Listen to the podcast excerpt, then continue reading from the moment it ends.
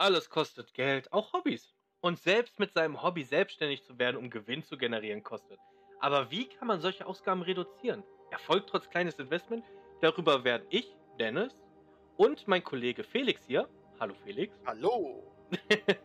in sehr vielen, also ich hoffe, sehr vielen Folgen mit euch drüber reden, beziehungsweise euch nahebringen, welche Programme möglich sind. Dabei bleiben wir nicht nur im Bereich, in dem wir beide uns professionalisiert haben, CGI, sondern wir gehen, machen auch Abstecher in zum Beispiel Hörspiele, Games und andere mediale Kunst. Ich hoffe, ihr begleitet uns dabei und habt Spaß und geht schlauer raus, als ihr reingekommen seid.